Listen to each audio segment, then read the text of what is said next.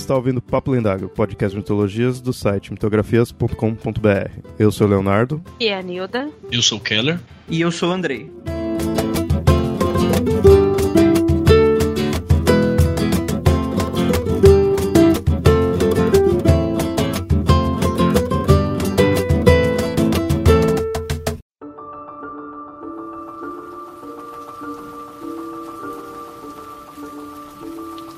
Pingo de gente que vivera muito mais do que lhe era permitido. Era uma das mundanas mais poderosas que já caminharam para aquele pequeno planeta nos confins do universo. Carregava em seus genes a magia de uma hierarquia inteira de velhas bruxas. Por um minúsculo momento, conseguiu ter uma pequena visão do que as grandes engrenagens cósmicas diziam sobre o futuro. Variáveis infinitas que dançavam no caos por éons agora se juntavam da maneira correta. O dia prometido havia chegado. Madame, chamou Lily. Caminhava na calçada com um guarda-chuva verde-limão. Está na hora. Às vezes me esqueço quanto essa chuva me rejuvenesce. Está magnânima como sempre, madame. A bruxa arrastou os pés pela calçada de volta para o casarão, se apoiando por seu cajado. O corredor era o mesmo que Rafael se lembrava. A porta de entrada se abriu sozinha e o salão se revelou. Algumas garotas estavam dispostas em círculos, ajoelhadas. Entoavam cânticos em uma língua esquecida e dançavam em um ritmo único, em completo transe. Eram garotas que haviam desaparecido de seus lares há várias semanas, nove ao todo, filhas de terceiras filhas. Um elaborado emaranhado de formas e escritos antigos estava desenhado com o negro do carvão e o rubro do sangue no chão de mármore. Sangue também havia sido derramado sobre um relógio dourado, já gasto pela idade. Cada uma das garotas pontuava as extremidades do círculo formado, fazendo a corrente energética convergir para o centro. Assim como está fora, assim como está dentro. Um círculo menor aguardava vazio a paridade do ritual, dentro de si o triângulo de invocação.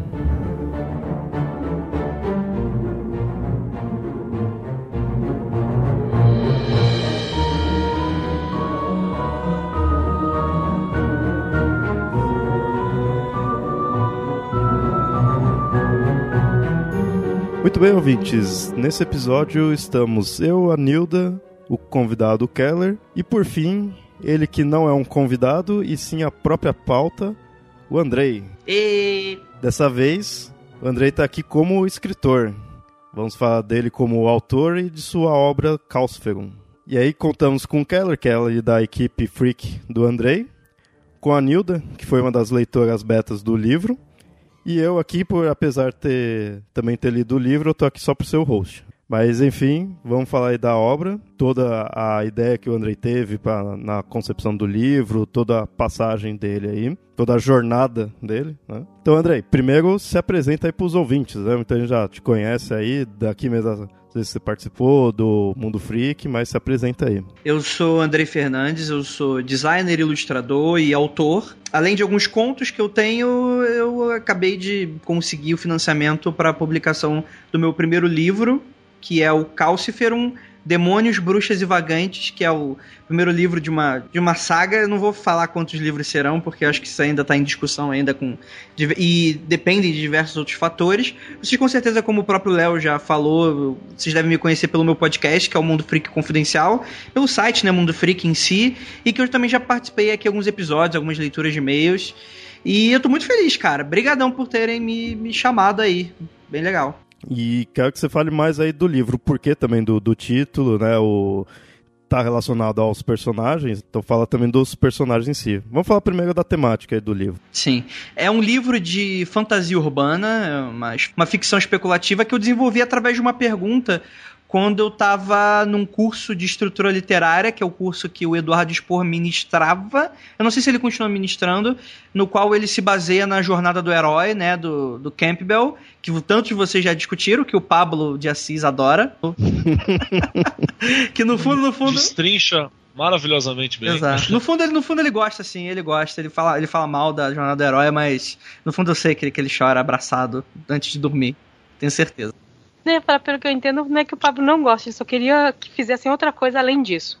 É interessante porque a gente até pode discutir, porque apesar de eu ter começado né, o livro através dessa estrutura, é uma leitura muito interessante a partir do ponto de vista do autor é, como é que eu encarei isso, que é um pouco diferentão do que as pessoas estão acostumadas a ver como Jornal do Herói, encarar aquilo como uma receitinha de bolo, né? Mas enfim, né? Foi através dessa, desse curso, né? Dentre diversos exercícios, vários contos que eu parti a elaborar daí, isso faz mais ou menos 4 a 5 anos, eu comecei a desenvolver essa história através de uma pergunta que, enfim, né? Aqueles momentos em que você está descontraído ali, pensando na vida, na morte da bezerra, e eu comecei a tentar pensar em um plot bacana que eu gostaria de assistir, né?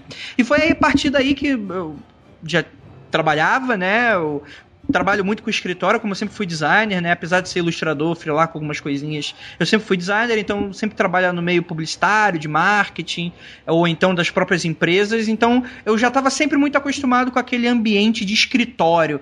Então eu sempre tentando levar um pouquinho da fantasia através do, do, do, cotidiano, que eu gosto muito da pegada que o Neil Gaiman faz, por exemplo, que é você mesclar um pouquinho o cotidiano, o mundo real com a coisa da fantasia, né? Não a fantasia, né, capa-espada, por exemplo. Eu até gosto, mas eu tava procurando uma outra pegada, né? E foi a partir daí que eu desenvolvi uma pergunta que era: o que, que eu faria, eu, Andrei, o que, que eu faria se eu descobrisse que algum colega de trabalho meu fosse, na verdade, um demônio? E um demônio, não estou usando uma figura de linguagem para alguém difícil de se lidar, mas um demônio mesmo mesmo. Sei lá, uma pessoa, uma pessoa não, uma entidade do inferno que na verdade estava ali camuflada como um ser humano. E foi a partir desse desenvolvimento em que eu comecei a trabalhar no livro. É muito legal porque ele mudou muito conforme eu fui escrevendo. Então, são quatro anos de desenvolvimento. Ele não é um livro grande, então, como eu não dei muito foco nele, né? Eu não sou escritor, propriamente dito, no quesito de eu trabalho só com isso, né? Como eu falei, eu sou designer, então eu fazia isso no meu tempo livre, naqueles tempos de, de, de procrastinação, que, que eu terminei o trabalho, então abro lá o Drive, fui escrevendo, e a partir daí eu comecei a desenvolver essa ideia que ela mudou de diversas formas. E é isso, é um livro de fantasia urbana no qual o Rafael, que é o protagonista, é, e a partir daí as pessoas já vão perguntar, pô, André, o Rafael é você? Eu vou falar, não, ele não sou eu, né? Apesar de, é claro, né? Acho que todos os personagens têm um pouquinho de mim. Mas o Rafael tentei me afastar o máximo dele e tentar ver ele de mim como um, um, sem parecer muito soberbo, mas um deus ali enxergando uma história. Outra pergunta que eu vou fazer, já que você falou que o Rafael não, não é você, o Rafael é Jacaúna? Ah, então. pra quem não conhece, o Rafael Jacaúna ele é um integrante do, do podcast, mas não. Na verdade, esse nome surgiu porque eu procuro, achar nome brasileiros pra história é difícil. E eu não tô falando que ele é difícil porque eles são ruins. Para falar a verdade, eu adoro os nomes brasileiros. Só que a gente tá tão acostumado com uma cultura americanizada que é muito difícil você achar um nome que você, sei lá, que você tá pensando ali, putz, esse nome casou né, que você soa bem. Isso nada mais é do que preconceito nosso mesmo, porque a gente cresceu embebedado tanto por uma cultura americana e eu sempre gostei de me afastar muito disso, sabe? Eu queria que a, que a obra ela fosse universal, então, por exemplo, uma cidade que ela não, ela não tem nome, né? Não quer dizer que ela não, não, não exista. Na verdade, ela é bem próxima de São Paulo. Só que ela não tem nome para qualquer pessoa conseguir se identificar, né? É uma, uma, cidade bem cosmopolita, inclusive. E aí o Rafael encontra, que não é o Rafael Jacaúna, mas é outro Rafael. É, inclusive o nome dele foi porque, enfim, a primeira coisa que eu pensei, inclusive eu pensei até em colocar isso na história, mas não vai rolar, que é o nome de um arcanjo. Então, é, foi um pouco esse pensamento. Então, Gabriel, Rafael, tarará, acabei chegando um pouco. Um nome de anjo, né? Não que ele seja um, tá, gente? Já tô afastando completamente essa possibilidade. De uma forma vai ser. Apesar de eu não ter os outros livros é, escritos, ele não vai ser. Já, já, já deixo só. É só uma brincadeira. E a partir daí, ele acaba entrando numa empresa, ele tá meio que naquela situação de desempregado. Ele consegue uma entrevista, entra no emprego. E aí ele descobre que ele vai ter que lidar com um estagiário. E isso é legal porque tem toda aquela figura mítica do do cara que é o estagiário, aquele cara que, entre aspas, né? Sem cair no estereótipo. Mas aquele cara que é meio molecão, que não quer porra nenhuma com a vida e tal. Não tô falando que todo estagiário seja assim, tá bom, gente? Mas é aquela figura que as pessoas já estão até dentro do inconsciente coletivo da galera, né? E a partir daí eles vão ter que agir juntos porque eles fazem um contrato. Então eles vão ter que se aturar, porque o Rafael é, tem que ser protegido pelo Cal, que é o nome desse, desse estagiário, e o, e o demônio também tem algo que ele quer do Rafael, que aí vocês lendo a história vocês vão saber exatamente o que, que é. E o Cal, ele tem alguma coisa do Rafael Jacaúna? Porque eu achei, hein? Olha aí. Cara, eu vou falar que muitos personagens é, tem algumas coisas dos meus amigos, principalmente relacionados a nomes. Né? Então eu peguei um pouquinho de nomes, eu talvez imagine alguma coisinha. Mas de verdade, de verdade, eu gosto de imaginar, sei lá, no meu subconsciente deve até ter alguma coisa que eu perceba. Não vou negar isso. Mas no meu consciente eu falei para você que não, nenhum personagem assim tem algo claro. É, um, é, um, é o meu amigo ali que eu, que eu reproduzi. Né? Algum elemento pode até ser, mas não. Eu tentei pensar numa figura bem como é que eu posso dizer? São, acho que são personagens que eu até me surpreendi no momento da escrita, porque eles ganharam vida muito rápido. Então, eles acabaram até saindo um pouquinho do meu controle. Então, eles passaram a falar. E eu não sou nenhum esquizofrênico, tá, gente? E isso, muitos autores falam sobre isso, né? Sobre. Você começa a escrever sobre aquele personagem e, sei lá, você quer que a história vá para algum lado. Aí você começa a escrever, mas começa a achar aquele texto estranho, começa. Não, não é isso que ele faria. E acontece muito isso comigo. Então os meus personagens eles meio que têm vida própria. E nenhum deles seria um, nenhum personagem. Mas é uma leitura interessante, eu não tinha parado para pensar. Vou, vou, vou perguntar para eles quando estiver escrevendo na próxima vez, perguntar se são, se são parecidos com alguém que eu conheço. Esses dois personagens são o, o que faz a história andar, mas teria algum outros. Teria outros personagens aí que você acha que pode já falar, que não revelaria muito? O Rafael, ele é o protagonista, mas eu, eu gostei de dar muito um foco quase, com, quase que um coprotagonismo pro Cal. Isso porque eu gosto muito de, da dinâmica da dupla, né? Que você tem, assim, diversas histórias, diversos filmes, diversos livros, que são aquelas coisas do... O, a, a antítese que se atrai de alguma forma, a antítese que se completa né? E eu acredito que o Cal e o Rafael, eles têm personalidades distintas é, a sua maneira, né? Eles têm as suas semelhanças, mas eles têm suas personalidades bem distintas, mas que eles se completam. E como ele tem essa coisa de eles têm que personalidades muito fortes, eles têm que se aturar. Eu gosto muito dessa dinâmica de você brincar, porque faz parte da nossa vida, né? A gente às vezes se une com uma pessoa, ou a gente trabalha com uma pessoa, seja ela num relacionamento mais íntimo ou não, em que a gente tem que é, lidar com o que ela tem de diferente. E é, eu gostei de trabalhar um pouquinho sobre isso. Outros personagens que a gente. que eu acabei criando giram em torno da vida cotidiana do Rafael. Então são personagens humanos, ou pelo menos que, eles que ele imagina ser humanos. E a partir do momento que ele assina o contrato, é como se um, um outro mundo fosse desbloqueado para ele. De que forma? Ele passa a enxergar coisas que não via antes.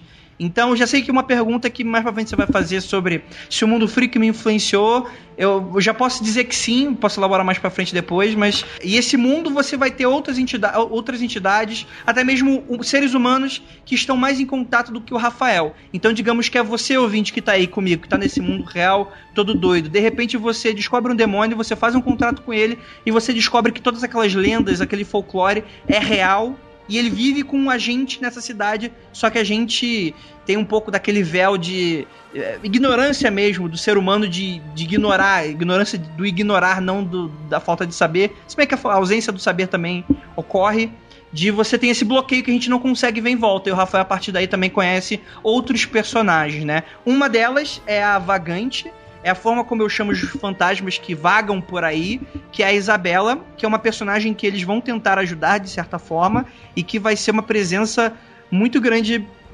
principalmente para ser um dos fios condutores da história, né? A presença dela, do porquê ela tá ali e até para onde que ela está indo. Então ela é um personagem central da trama junto com outra menina que é a Ariane, que ela é, é, mundana e que se revela muitas coisas, mas ela faz parte um pouco do, do, do, quesito místico do livro, né? Então ela transita entre os dois mundos. Esses são os personagens assim que eles são mais marcantes, entre tantos outros que eles vão vão estar tá aí aparecendo, mas eles são, vamos dizer, o grupo principal que a gente tem aí do livro. Sem revelar muito, teria um antagonista, assim, um chefão? Então, a gente tem um primeiro antagonismo, ele surge nos primeiros capítulos, inclusive não é nenhum mistério, até porque a gente tem um audiodrama que a gente gravou e liberou, então não é nenhum spoiler, que é o. São as criaturas que eu chamo de. Eu dei no livro o nome de Apóstolo Negro. E é legal porque eu, eu, eu tentei fazer um trabalho de desassociar figuras religiosas da minha história Ah, católico acredita no demônio? Acredita. Mas o meu demônio é ligeiramente diferente da figura do católico. Espírita acredita no fantasma? Acredita, mas os meus, os meus vagantes eles são ligeiramente diferentes da figura dos espíritos, do, do espiritismo, né? E o apóstolo negro ele seria uma figura próxima do que a gente tem da cultura do ceifador. Só que ele é, ele faz a limpa no mundo numa questão de é, é, é, quando aquela pessoa ela é muito ruim, às vezes um demônio maior quer ter um papo, um lero-lero com ele, né? E esses apóstolos negros seriam como se fossem. Eles são demônios, só que eles são demônios sem vontade própria. Eles são como se fossem cães que limpam o mundo nesse quesito. Seria até uma forma natural de vamos, dizer assim, de fazer essa limpeza mesmo. Então são pessoas muito cruéis ou vagantes muito antigos, esses apóstolos acabam sendo atraídos e eles pegam, né, e, e vão, levam eles para a profundeza do, do, do, inferno. Então, e, esse apóstolo negro em específico, ele é muito poderoso, eles são figuras muito poderosas, que eles têm que, como eles fazem essa limpeza, eles não podem simplesmente ser parados, serem mortos, ou serem é, é, capturados, ou seja lá o que for, facilmente. Então, eles são figuras muito poderosas do meu livro, e que ele vai atazanar bastante a figura do, do, do Rafael, do Cal e, e dos outros. Só que o porquê que ele faz isso, eu só revelo no final do livro. E é legal porque eu tive a oportunidade de trabalhar com essa questão do mistério, uma coisa de não revelar muito tudo na hora. Então é um antagonista em que ele não tem nome, ele só tem uma classe, né? Ele tem uma profissão, vamos dizer assim.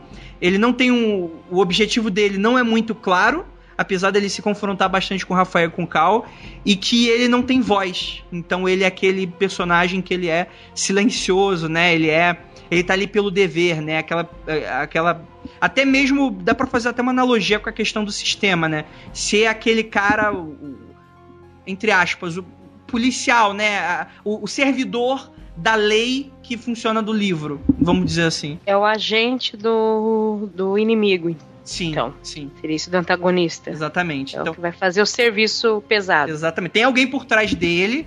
É, isso também é trabalhado no livro, o que, que acontece, por que, que acontece, mas ele é a figura principal ali de, de embate durante o livro todo. Talvez passe uma ideia de ainda ter algo maior. Né? Sim, sim, maior. Tem aquela coisa um pouco também conspiradora. É, coisa que, cara, eu imagino o inferno, cara. Como é que deve ser o inferno? Essa coisa de criaturas poderosas. É, é, é uma leitura que eu sempre fiz. Filme de terror, por exemplo. Sei lá, Annabelle. Tem uma cena lá que o padre tá sendo perseguido pelo espírito, mas é mais aquela coisa da tensão e tal. Aí de repente vai o demônio e mata ele. Né? Não mata de uma maneira física, mas faz com que o mundo caia sobre ele e ele morre. Eu fico me perguntando. Isso é até meio bobo, né? Tipo, se o demônio quer fazer alguma coisa, ele vai fazer de outros meios, né? Então, no meu caso, né, os meus demônios eles são muito poderosos e também eles podem te matar dessa forma também. Só que eu prefiro trabalhar eles de uma maneira mais política. Então eles seriam até demônios próximos da Goécia. É, são coisas que eu vou trabalhar mais pra frente, mas cada um deles vão ter um modus operandi de se trabalhar, a maneira como mais conforta eles de trabalhar, né? E é, é isso que eu gosto, que não dá para esperar de um demônio, você não consegue entender como é que ele funciona, você não tem que esperar dali, né? Você só aceita e tenta enfrentar da maneira como você consegue, né? Alguns podem ser de maneira mais física, outro não, né? E, é e físico, entre há muitas aspas, né? Porque, por exemplo, esse apóstolo negro, ele não aparece no, no, no campo físico nenhum demônio, a não ser o Cal e algumas outras entidades que, que a gente pode até falar mais pra frente, eles agem no, no campo físico, né? Até proibido, eles não podem. É, mas eles entram muito naquela questão do campo espiritual, acima da matéria. Então você tá lidando ali, ele vai querer a sua alma, ele vai querer o, a, o próprio vagante, né? Ele não tá no mundo dos homens, né? Ele atravessa, por quê? Porque ele tá além, tá no mundo espiritual. Aquele mundo que ele é entre muitas aspas, uma cópia abstrata do nosso. Aquela questão que já foi tanto abordada em diversas outras histórias.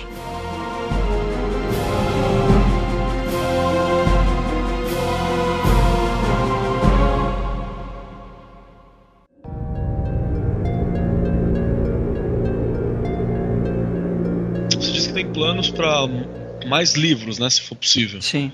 Mas a história ela se fecha em si mesma, ela necessita dos outros livros? Como é que funciona? Isso é uma pergunta muito interessante que também parte do ponto em que eu. para onde eu decidi ir essa história? Quando eu comecei a elaborar ela, o enredo em si, eu comecei a desenvolvendo, esse livro ele seria bem diferente do que ele é hoje. Ele seria uma pegada mais de comédia.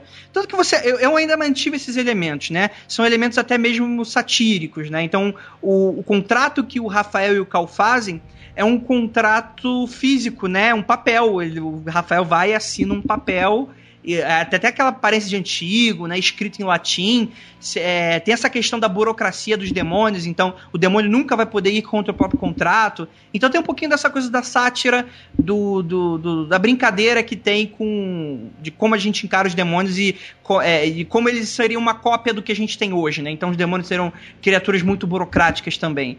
É, e em um primeiro momento o livro ele seria mais uma comédia e tal. Foi aí que eu conheci o MJ Macedo, que ele lançou o livro Espetacular Vida da Morte. É um amigo meu, cara, eu adoro muito essa obra. E a obra dele é sobre a morte, né? A morte, enfim, é um livro de comédia sobre a morte. Eu falei, cara, se eu terminar o meu livro, ele vai ficar muito parecido com esse. E eu nem por querer, assim, mas na verdade abordaria de maneiras muito parecidas. Então eu acabei mudando um pouquinho a temática e foi a partir daí que eu decidi, ah, é sério ou não é? Eu decidi, óbvio, essa história ela tem um fim desse primeiro livro, ela tem uma resolução, mas eu diria que é bem parecida com o primeiro Guerra nas Estrelas, por exemplo, o primeiro Star Wars. Você tem aquela resolução principal, eles resolvem aquele problema, só que há uma abertura muito maior, né? Então quer dizer que há um Darth Vader é, escapando ali na navezinha e e aí fica esse elemento ponta solta aí para eu, se eu quiser, eu posso abordar nos próximos livros. É, mais para frente a gente vai entrar em mais detalhes aí do livro, do, da ambientação.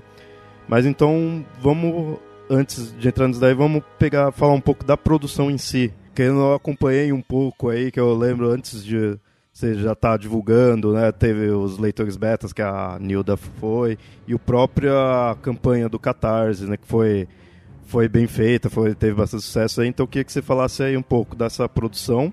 Começando inicialmente pela ideia de quando você começou a fazer o, o livro, né? Escrever. Você falou que quando você trabalhava, né, também. É, como eu falei do curso do Eduardo Expo, então a primeira coisa que eu fiz foi tentar elaborar ali o passo a passo da jornada do herói. Só que é muito interessante porque eu não sou exatamente a pessoa mais organizada do mundo. Então a jornada do herói serviu para mim mais como um, como é que eu posso falar, um guia mesmo, né, de, de montagem do livro. Referência. É uma referência mesmo, porque em diversos momentos eu fugia dela, eu tentava fugir dela, é, da minha história mesmo. Então a minha história, ela, pô, teve momentos que eu apaguei capítulos inteiros. É, eu não me cobrei muito, porque como ele é meu primeiro livro, eu queria sentir essa experiência de escrever uma obra de, tanta, de tantas páginas assim, né? Uma obra, ela teria que ser coesa, fazer sentido, ser interessante e tem toda essa completude de ela ser grandona, né? Dela ser mais páginas, mais de 100, mais de 200 páginas. Eu queria ter um pouquinho dessa experiência, então eu me deixei o lado artista, deixei fluir, deixei rolar e tal. Teve momentos em que eu escrevia capítulos inteiros, eu falava, nossa, isso aqui não tá muito legal, não é para esse lado que eu quero a história, e eu voltava. E isso, isso vinha de uma forma muito natural. Então, apesar da, da, da jornada do herói ser para mim uma referência, e sim, ela tá presente no livro de diversas formas, ela servia muito mais para eu não fugir totalmente do livro do que realmente uma receitinha de bolo para mim. Então, em diversos momentos eu voltava, reescrevia, ah, agora tá certo. Para onde ele vai? E tal. E até o momento em que eu tive que fechar todas essas pontas soltas que eu tinha deixado no livro. Ela, é, algumas ainda existem, principalmente para serem abordadas mais para frente, mas eu senti que foi um desafio muito compensador você trabalhar de uma maneira em que você não sabe exatamente o final da história. Porque foi a partir daí que eu passei a ter uma, uma noção né, de como as histórias são construídas. Eu já tinha ela, porque eu sempre fui uma pessoa muito perceptiva para histórias, né? É, por exemplo, Jornada do Herói, apesar de eu nunca ter ouvido falar até fazer o curso do Eduardo Spoh, cara, eu notava todos, todos esses momentos de virada de trama, eu notava quando o filme começava de, sempre de uma certa maneira, de como ele virava, tem sempre aquele momento, clímax do filme. Eu sempre tive muito uma, uma o meu lado crítico sempre foi muito grande com relação a isso, né? Então, foi muito interessante eu ter essa experiência. O meu segundo livro, ele vai ser feito muito mais rápido. Eu vou ser bem mais organizado, porque eu vou justamente não cometer os erros que eu cometi nesse primeiro momento. Já sei para onde a história mais ou menos vai. Eu tenho a história de, dos livros que eu tenho na cabeça, eu já sei quantos vão ser e o que, que eles vão abordar. Qual vai ser o mote principal. Então a produção nesse primeiro foi um pouquinho conturbada nesse quesito. Mas foi muito recompensante para eu descobrir mais também sobre o que estava saindo de mim sabe? Muito é, é, é, muito estranho você falar isso, principalmente para pessoas que não têm muito é, é, se questionam muito o lado criativo, da onde que ele vem. Eu não sei dizer, de verdade, não sei dizer de onde que ele vem, o porquê. É, é um lado racional? De forma alguma, cara, não é nem um pouco racional. É você tentar é, é dar forma a um rio com a barragem rompendo, sabe? Eu fui a Samarco da história. Felizmente, não, acho que as únicas pessoas que sofreram foram os capítulos que não viram a luz do sol. Ou, ou uma outra história que viria a calhar. Enfim, né? Rapidinho, mas você tem esse material ainda guardado? Não, não tenho mais guardado. Puta. Principalmente, cara, é porque ele seria muito distante da história que eu queira contar. Então, por exemplo, a conclusão dos meus personagens seria outra, o, outros personagens iam surgir em outros momentos diferentes, e a história, cara, seria completamente outra. Então eu apaguei mesmo, cara. Foi um exercício justamente de a minha mente desapego mesmo. A minha mente, ela comanda, eu só guio ali. A parada, sabe? Eu tô. É, é muito daquela cena do. Quando as pessoas estão procurando água com aqueles palitos, né? Sabe? Quando essa pessoa tá olhando. É, foi um... A forquilha? Forquilha, exatamente. Foi isso, cara. Foi mais ou menos isso. A forquilha mandava a direção, eu ia. Aí, pô, de repente era um abismo. Não, não é por aqui, eu tenho que procurar outro lado. Então vamos lá. Foi mais ou menos nesse quesito. Foi muito divertido escrever, com certeza, nesse momento livre. Com certeza, como eu falei, vai ser mais rápido. E foi a partir daí que eu tive que escolher como é que eu. E aí? Tenho o meu livro. O que, que eu faço agora? Eu acredito que até pode ser uma, uma dúvida de quem vai começar a escrever. É, muita gente quer começar a escrever. É, Pô, Andrei, por que, que você procurou financiamento coletivo e não lançamento tradicional, nenhuma editora tradicional? Primeiro porque eu sou muito ansioso com tudo, né? É, e eu falo isso sem medo de parecer que eu estou fazendo esse lançamento nas pedras, não é nada disso. Mas eu, eu me dei um tempo. Eu dei uma maturidade. Eu queria ter uma maturidade com relação a isso, com relação ao autor, que eu falei, ó, a partir desse momento, vou levar um ano pra mandar para tudo quanto que é lugar esse livro. Manuscrito, seja o que for, cara. Mandei por correio. Cara, dizer que até hoje tem editora que só aceita por correio.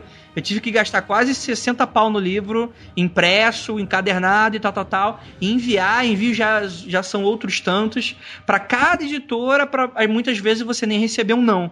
Né? Muita, cara, se eu recebesse um não falasse, ó, eu não vou publicar por causa disso, disso, disso, cara, eu ficar muito feliz. Mas muitas nem isso, isso fazem, né? E a parte de você também pesquisar sobre as editoras, enfim. Não recebi nenhuma resposta bacana, a não ser dessas editoras pagas. Só que eu tive uma, uma regra que eu fiz para mim que eu não queria, né? Eu queria, se eu fosse publicar, eu faria na minha mão mesmo. Eu faria tudo independente, independente mesmo.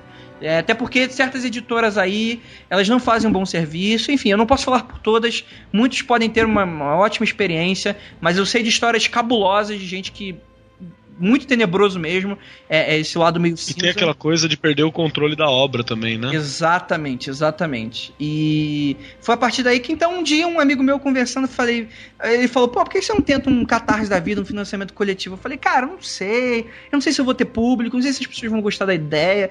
Cara, eu fiquei muito no medo, na, naquela covardia de, cara, será que as pessoas vão aceitar a minha história? Será que elas vão não vão me aceitar como autor? Porque tem muito disso também, cara. Eu demorei muito para falar, para admitir para mim mesmo que eu era o autor, porque até o momento em que eu era apenas uma pessoa que, enfim, não tinha nenhuma produção literária forte, fiz o curso, comecei a ter uma produção muito forte, eu, tá, mas em qual momento eu posso me dizer um autor, né?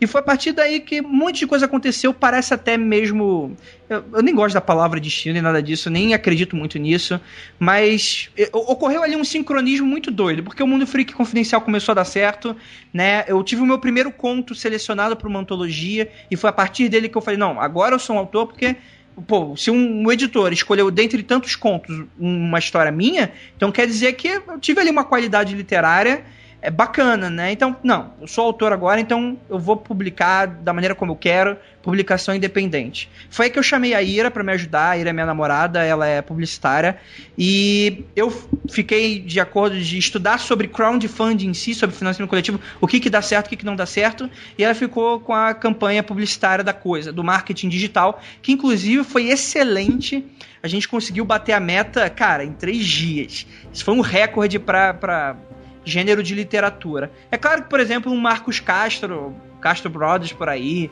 sei lá, um Felipe Neto, um MRG pode captar muito mais rápido, mas é porque o público deles é muito grande.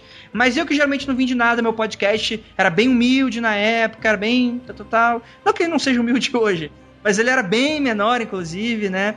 Foi, cara, foi um resultado muito legal que a gente obteve. Três dias a gente bateu a meta e teve mais os restantes dos 60 para captar mais que o dobro. Então a gente fechou aí com 220% da meta total. E esse foi um pouquinho do processo de como é que a gente levou para Foi uma jornada completamente à parte. Assim, a jornada de escrever o livro ela é completamente a jornada de você decidir para onde vai publicar e como é que isso vai ser feito. É outra parada. E aí a gente está no meio da produção agora para fazer o lançamento em maio ou até junho. Eu não tenho ainda formado a data. Muito provavelmente quando esse episódio sair, eu vou pedir até pro Léo gravar algum recadinho, ou até mesmo eu gravo um adendo para explicar aí quando é que vai ser, que eu acho que vai estar até melhor aí pro... pra quem quiser adquirir o livro, inclusive, fazer pré-venda, qualquer coisa assim. É, ouvinte, que esse episódio aqui pretende sair próximo aí da época do lançamento do livro, mas nós estamos aqui gravando na metade de março. E até com isso eu queria perguntar pro Andrei, como que tá nesse momento aí? Você já tá respirando com mais calma, já tá com o pé no chão ou ainda tá turbulência assim do lançamento? A correria produção ela existe, tá muito forte, mais forte do que nunca, principalmente porque aí eu tô lidando com diversos âmbitos do livro. Bem, mas aí foi eu que eu decidi me fuder de qualquer forma, porque, né, se eu quero fazer a parada sozinho, sozinho entre aspas, né, porque tem muitos amigos me ajudando, mas enfim, eu tô escolhendo o que, que vai ser bom, o que, que não vai ser bom, eu tô cobrando pessoas, enfim, eu tô fazendo de um tudo aí para se, ser excelente.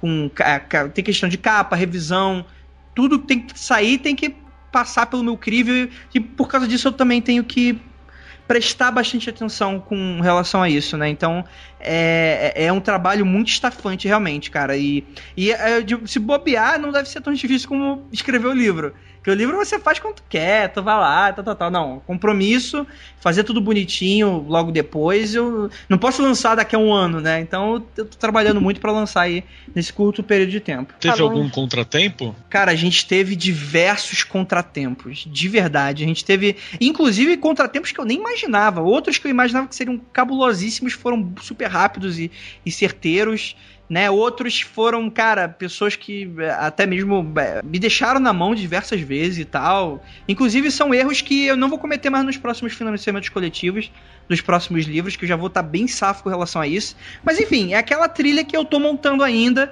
e que com certeza é, a gente vai evitar no futuro. Mas com certeza, cara, teve muita coisa que, que não deu da forma como a gente queria, outras deram super bem, e até teve um pequeno atraso, né? O dólar, por exemplo, é o tipo de coisa que a gente espera, né? Se fosse uma editora tradicional, foda-se. O, o, cara que tá bancando, né? O cara, se escolher o teu livro, vai sair e fim, né? Tem um contrato ali dizendo quando é que vai sair, imagino. Mas como sou eu, né? Eu tenho que fazer toda aquela administração. Você falou em revisão, Andrei. Você contratou então uma pessoa para fazer a revisão do livro? Sim, sim. Cara, a revisão para mim eu levo tão ou mais a séria mesmo do que a própria escrita, né?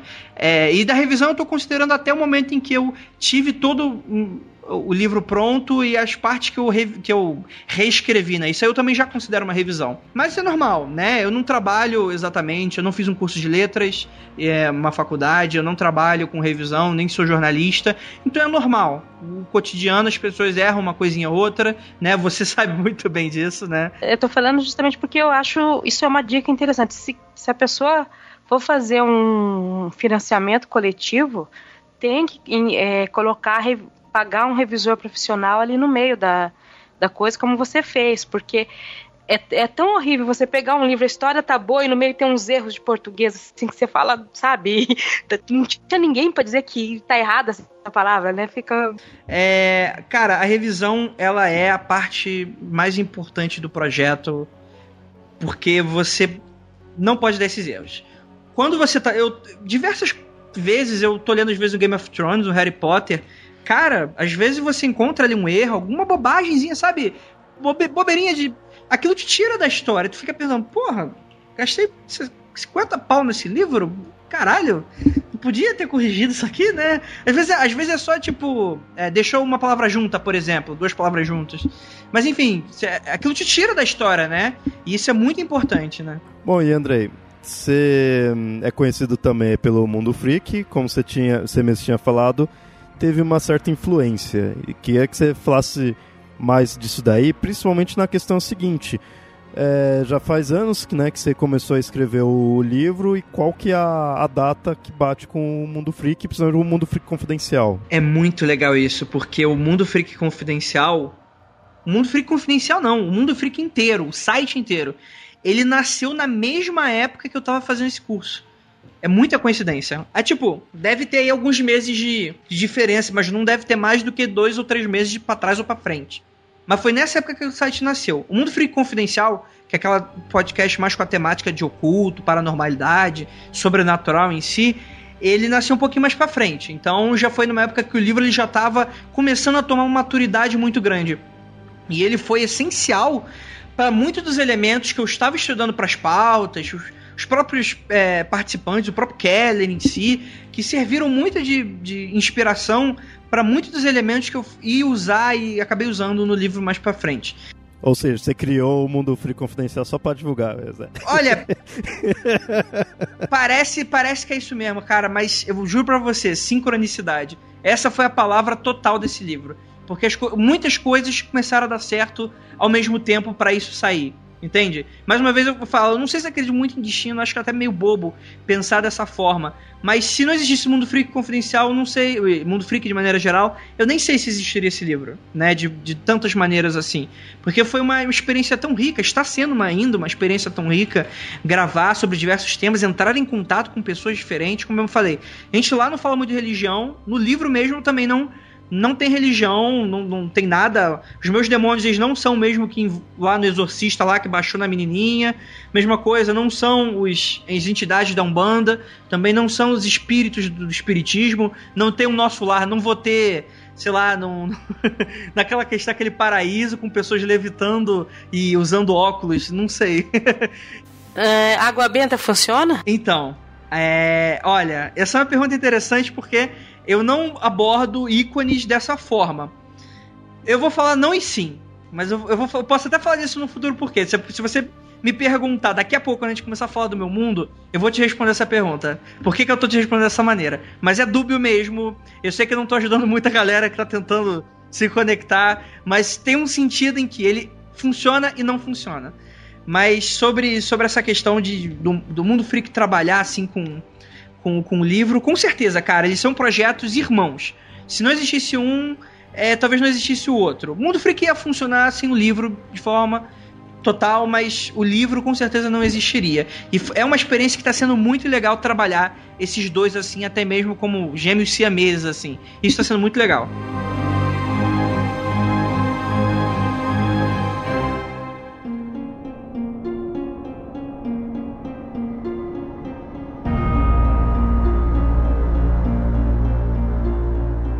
Uma coisa que eu achei interessante na obra, que isso é uma coisa que me chama a atenção na, nas obras mais atuais, é essa ideia de mexer com essa fantasia urbana, esse terror urbano, de ser aquela coisa é no nosso mundo, é aqui, mas está as coisas meio escondidas também. E isso você trabalhou né, bastante nisso daí. E eu queria saber por que de usar esse estilo, o que, que te chama a atenção e o que, que você se baseou? Né? Tem outras obras aí que te influenciou a pensar assim? Por que não fazer uma fantasia totalmente. E isso é, isso é uma pergunta muito complexa, porque eu acho que não existe uma origem específica. Foi isso que aconteceu e de repente eu. Tá. Surgiu um momento, principalmente por causa do mundo freak, em que, vamos lá, a gente discute sobre diversas crenças e eu me pergunto, às vezes, é um próprio questionamento que eu faço, até mesmo para mim, relacionado à crença pessoal. Eu não, eu não tenho uma religião, eu sou agnóstico, então eu questiono muitas coisas, e eu não duvido da fé dos outros, pelo contrário. Eu tento, na minha cabeça, encaixar um mundo em que todas elas convivam com harmonia. Então, para mim, de verdade, se existe qualquer um desses elementos que as pessoas acreditem, deuses, anjos, espíritos, demônios, fadas, saci pererê, cara, tem que funcionar no mesmo mundo. Porque eu não acredito no termo sobrenatural, por exemplo. Porque se existir um fantasma, se existir um espírito, ele é natural. De alguma forma. A gente não entende.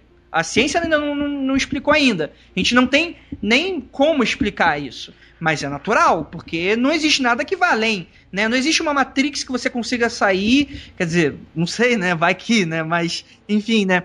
Você não pode quebrar as regras do seu jogo, sabe? Se a regra do seu jogo tá, tá falando que a bolinha tem que cair no chão por causa da gravidade, a bolinha do chão, a bolinha vai cair na gravidade, a não ser que a gente tenha um contexto maior no universo. Então, no espaço, a bolinha levita. Quer dizer, levita não. Ela é, ela não, nem cai para nenhum lado, não tem força ali envolvendo.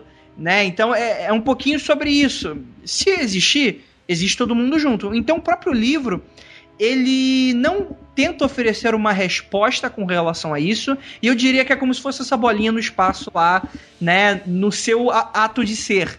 Então, é, esse livro ele vai muito do meu inconsciente, muito das coisas que eu, que, eu, que eu entendo, que eu estudo, que eu aprendo todos os dias. Hoje eu aprendo, amanhã eu vou aprender muito mais. Provavelmente daqui a 10 anos eu, eu iria querer mudar muita coisa do livro, mas é uma coisa que eu também respeito muito de mim, a maturidade no momento que eu tô com relação a isso. Então, ah, Andrei, tem uma religião, um livro, tem alguma coisa específica? Não. Ele é um emaranhado de crenças e elas têm um sentido de existir ali. Talvez nesse primeiro livro ele não tenha uma, uma explicação muito formada. Você talvez não consiga notar isso com tanta força. Mas a partir dos próximos, com certeza, isso será mais desenvolvido. Então, a partir, por exemplo, eu tenho aqui uma cidade cosmopolita como São Paulo. Não é São Paulo no meu livro, mas é uma cidade muito parecida. Aqui nós tivemos diversas influências diversos po povos e culturas. Então a gente tem, por exemplo, tradicionalismo dos japoneses, que chegaram aí no século XX, a gente tem os italianos, nós temos árabes, muçulmanos, nós temos judeus, nós temos diversas culturas aí e nós, cara, a gente tem que. Eu, eu abro a minha porta, vou, dou bom dia para um cara que ele é do Islã, dou bom dia para um cara que. Vou numa parte de São Paulo que tem lá os judeus, né? Né, mais da cultura hebraica, né? Posso entrar na Catedral da Sé, falar oi com um padre católico, posso entrar numa igreja evangélica lá na Betesda e, e conversar com o pastor, posso fazer o que eu quiser na minha vida. E cara, em algum ponto eles estão certos, seja ele o que for. Então, tem muito dessa coisa de unificar muito, ser eu, eu sou muito ecumênico com relação a isso. E porque é uma fantasia urbana. Então, como é essa mesma experiência que eu tô falando, é uma cidade cosmopolita, crenças diversas. Tem muito dessa coisa que eu gosto bastante, principalmente da literatura inglesa, né? É, por exemplo, gosto pra caramba de Constantine, é, gosto bastante de Neil Gaiman, gosto bastante de Alan Moore, e muitos deles trabalham dessa coisa de você ter aquele mundo visível e o mundo do não visível, né? Aquele mundo não imaginário, mas aquele mundo não físico. Então, por exemplo, eu posso estar falando com uma pessoa, será que essa pessoa pode ser uma outra coisa? MIB, por exemplo, posso pegar um MIB, né? Posso estar falando com um ET na, na minha porta? Não vai ter isso no meu livro. Talvez, pode ser, não sei, né? Mas já digo que não, tá, galera? Vai que o cara acha que é um samba do crioulo doido. Mas é, é um, brincar um pouco com isso, sabe? Tipo, a gente sai na rua aí, às vezes eu olho pro lado, acontece alguma coisa que eu falo, nossa, eu olho de novo e não é aquilo exatamente que eu imaginei. Será que aquilo ali não é um, entre aspas, um defeito na Matrix? Será que eu não vi ali algo que a minha mente não era para ver e eu não concebi direito e, sei lá, e, e deu um, um bug na Matrix? Pode ser, eu brinco muito com esse aspecto, né? De que os seres humanos, eles se fecharam há tanto tempo para isso, eles estão tão acostumados e centrados naquela humanidade deles, que eles jogaram para fora todo o resto. Então existe um véu ali que cobre todo mundo. De que, e, e não, é um, não é um véu místico muitas vezes. É até aquela coisa da racionalidade. Nós racionalizamos tudo. Então a brincadeira é. Cara, não é que o humano ele não consegue ver porque ele não tem capacidade. Às vezes ele pode até ver, só que a gente tende a ignorar. Então, ah, coisa da minha cabeça. Teve uma vez que eu tava na rua, por exemplo, e eu olhei assim, parecia que uma pessoa tinha caído de dois andares, assim, de um prédiozinho, só que tava, era um andar curto. Parece que ele tinha pulado e descido de dois Eu olhei assim, aí, tipo, é, é um cara que tava meio, meio levantado, meio em pé no chão, assim, mas a impressão que eu tive quando eu virei a cabeça era que ele tinha caído dessa altura. Eu falei, nossa, que estranho, né? Tipo, é é, estranho, né? E aí eu, ah, foda-se, eu imaginei, foi eu pareidolia da minha cabeça que eu criei né, e tal. Mas se fosse realmente? Se fosse um cara, um demônio que tá nem aí com porra nenhuma e pulou ali do andar, fez um salto, é um dos elementos que eu abordo no livro, né? Uma espécie de um teletransporte. E, e aí, né? Eu nunca vou saber. É, e é, essa é um pouco da graça de, e a não graça de você ser humano, né? A gente tem tanta aquela confiança de que nada disso existe que nós mesmos fizemos não existir, pelo menos dentro da nossa humanidade. No seu livro, o, o sobrenatural ele existe, mas ele ainda não é admitido pelos humanos, né? Como é no nosso mundo realmente.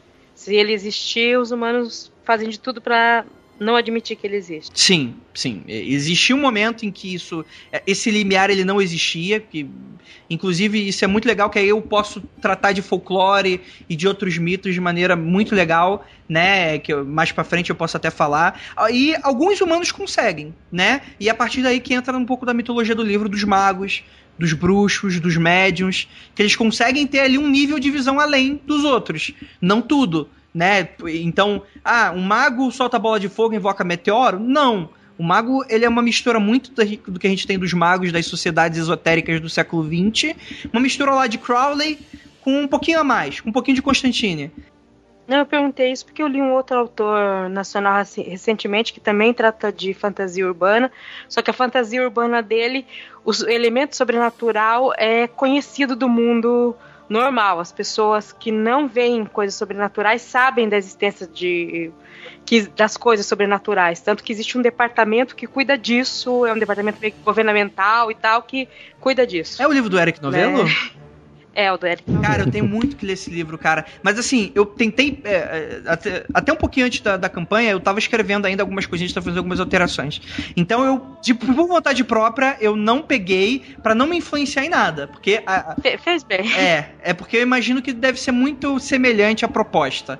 É, e, eu vou. Acho que depois da campanha terminar, eu vou pegar esse livro que, cara, eu tô muito interessado em ler. Mas falando da questão de influenciar, nessa ideia desse, desse terror urbano, de ser essa coisa do do, do nosso mundo tá aqui as coisas escondidas, teve obras que te influenciaram ou é mais um pensamento que você sempre teve? Assim? Porque isso é muito comum em RPGs, a gente é, já gravou aqui sobre o mundo das trevas, né, o RPG do vampiro, tudo, e é bem esse estilão. O mundo tem as coisas aqui, mas está escondido. Né? Eu acho que essa é a beleza da, da, da fantasia urbana, dessa coisa do você misturar o que é real. Porque assim, se eu tô na Idade Média, eu sou ali um peãozinho ali capinando na minha idade média. Cara, eu olho pra floresta ali, eu vou ver bruxa, vou ver demônio, vou ver tudo ali, vou ver o capeta ali. É, hoje eu olho pra uma floresta e não vejo isso. Na minha floresta eu vejo, pô, eu posso me perder aí dentro, eu posso, ela pode ter um serial killer, né? Então a, a, a, fantasia, ela. Como é que eu posso dizer? Ela perdeu um pouco do, do brilhantismo, a, aquela fantasia a high fantasy, né? Aquela coisa do capa-espada. Você não, não tem mais o perigo de encontrar um dragão. Como se o seu livro, então, desse uma, um reencantamento com o mundo normal, né? Exato. O cotidiano que a gente tem. Um IC. E se houvesse mais, né? E cara, e se bruxas existissem mesmo? E se demônios existissem? Como é que eles encarariam o mundo de hoje? Porque o nosso mundo evoluiu. E a partir daí, o que, que, que eles fizeram? O que, que um yokai lá do folclore japonês como é que ele agiria com o nosso mundo, sendo que as, a maioria das histórias é, é, muito mais, né, focada ali naquela época dos, dos shoguns. E aí, por exemplo, uma das, uma das influências são os animes também, né? Tem muito anime que se passa nos dias de hoje e tem os yokais. E eu acho isso muito legal, porque os yokais para eles é folclore, cara. O nosso Cipererê lá é o é, são os monstros que eles têm. E cara, às vezes são monstros até bobos, sabe? É tipo é um yokai em forma de bolinho. Aí tem gente que acha, que vem aqui e fala, ah, mas eu que Saci Pererê é bobo.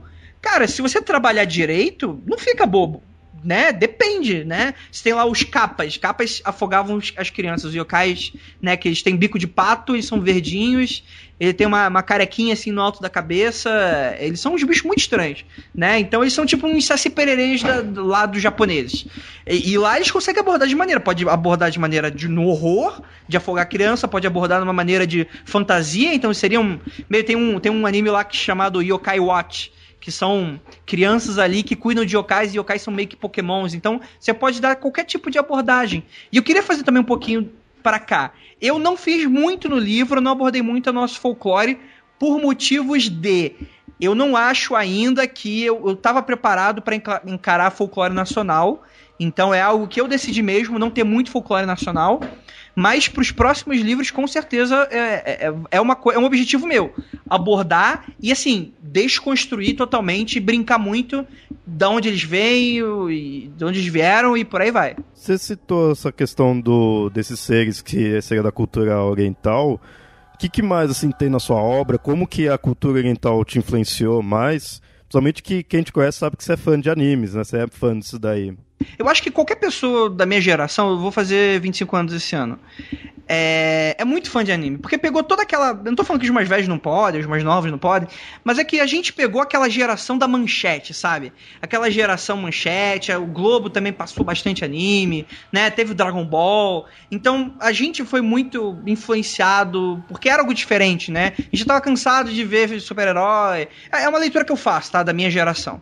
Enfim, teve coisa, porra, tô ligado, teve manchete 5 horas da tarde, tinha nego arrancando os olhos para vencer a batalha sangrando tudo, né? É, é, é, cortando o pulso para reviver a armadura cara, é tanto sangue, nem faz sentido tanto sangue assim, mas a criança olhava, nossa, é algo totalmente diferente. E no SBT você colocava lá no He-Man, mais uma vez aquela animação meio porquinha, datada, né? Com aquele roteiro praticamente inexistente, todo episódio, a mesma coisa, tal, tal, tal. Então o anime com certeza é uma influência muito grande, né? E. Só que é claro, é uma obra que, cara, não é para otaku, tem muita influência de diversas outras, mas com certeza, anime foi. Eu peguei muitos elementos de lá, com certeza. Minha obra é muito dinâmica, ela, ela é. Eu, eu pelo menos, eu noto isso, que eu, minha escrita ela é muito visual, então, né, eu, eu sou pouco descritivo de propósito, porque eu quero deixar muito o, o próprio leitor, ele ter um pouquinho da noção dos personagens, ele mesmo criar o personagem na cabeça, e é uma leitura muito dinâmica, você consegue ler muito rápido, né? Tem bastante diálogo, muita ação. Então, com certeza, nesse ponto é uma influência certa, assim. Já que a gente está falando da, da influência de anime, Calciferon é uma homenagem a, ao livro da a Diane Wine Jones ou ao anime Castelo Animado? Olha aí, você tocando um ponto interessante. Quem conhece. Calcifer. É, Calcifer, né? Quem conhece Castelo Animado conhece o personagem que é um demônio, o demônio do fogo lá, que, tem, que mora na lareira do, do mago Hole, né? Do Hole's Moving Castle, Castle, né? Que é o. Castelo Animado aqui no Brasil. Eu conheci pelo estúdio Ghibli. Logo depois eu fui ler o livro por uma recomendação de uma amiga. E o livro é muito melhor que o filme, já deixo aí recomendado. Com certeza, óbvio, né, que ele é uma referência direta. Ele tem alguma coisa a ver com, com, com o Calcifer do livro?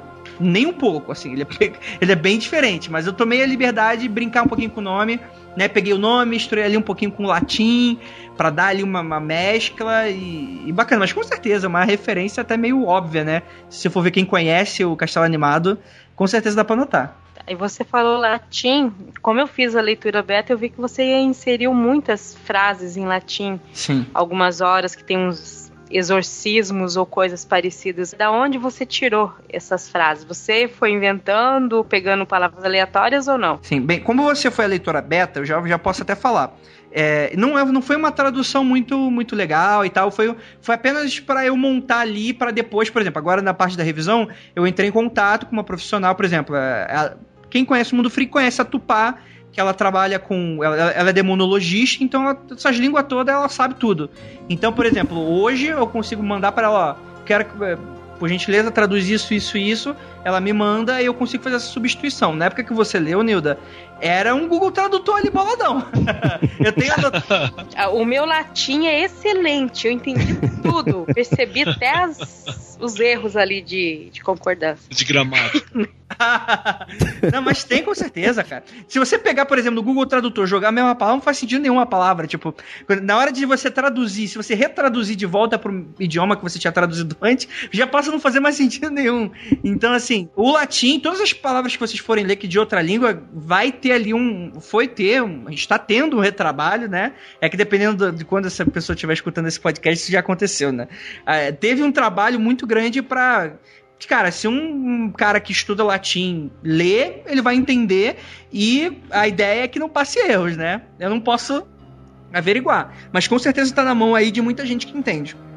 Agora uma coisa legal, por que latim? Meus demônios falam latim?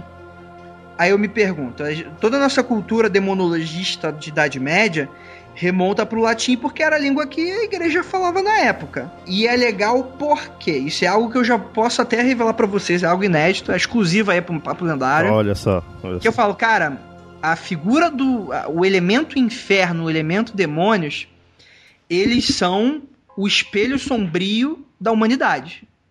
Então assim, é o que eu posso falar.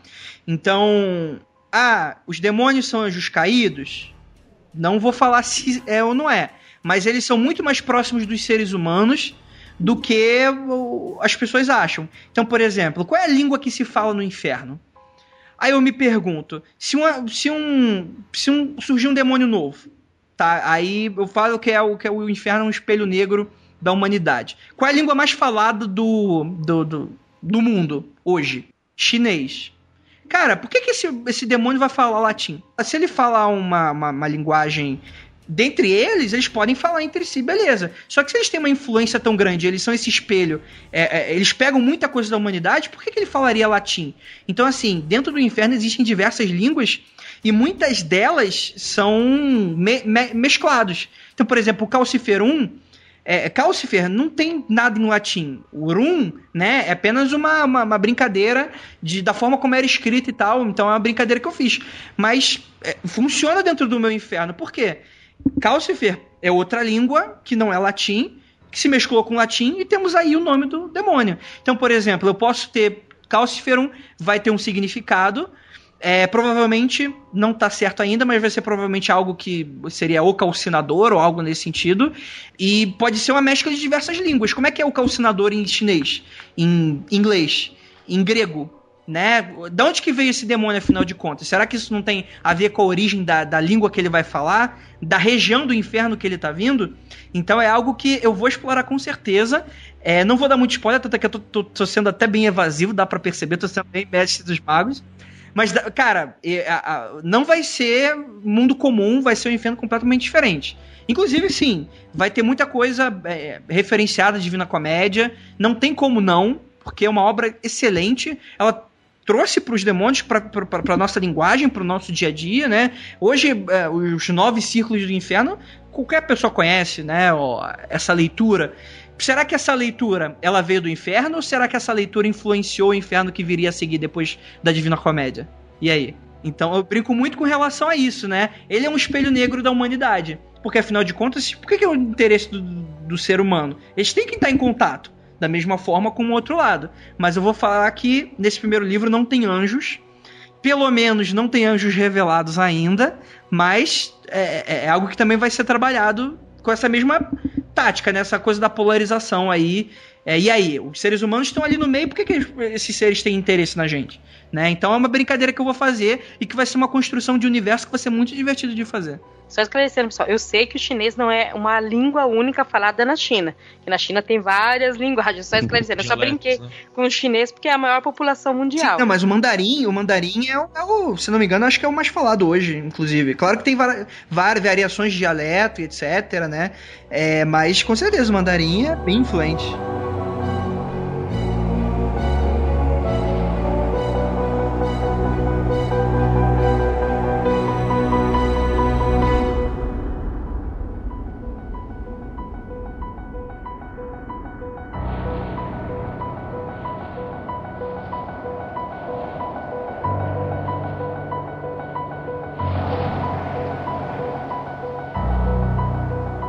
Falou essa questão aí de mostrar o inferno, de ser né, o espelho da humanidade, o, a própria o personagem é um demônio.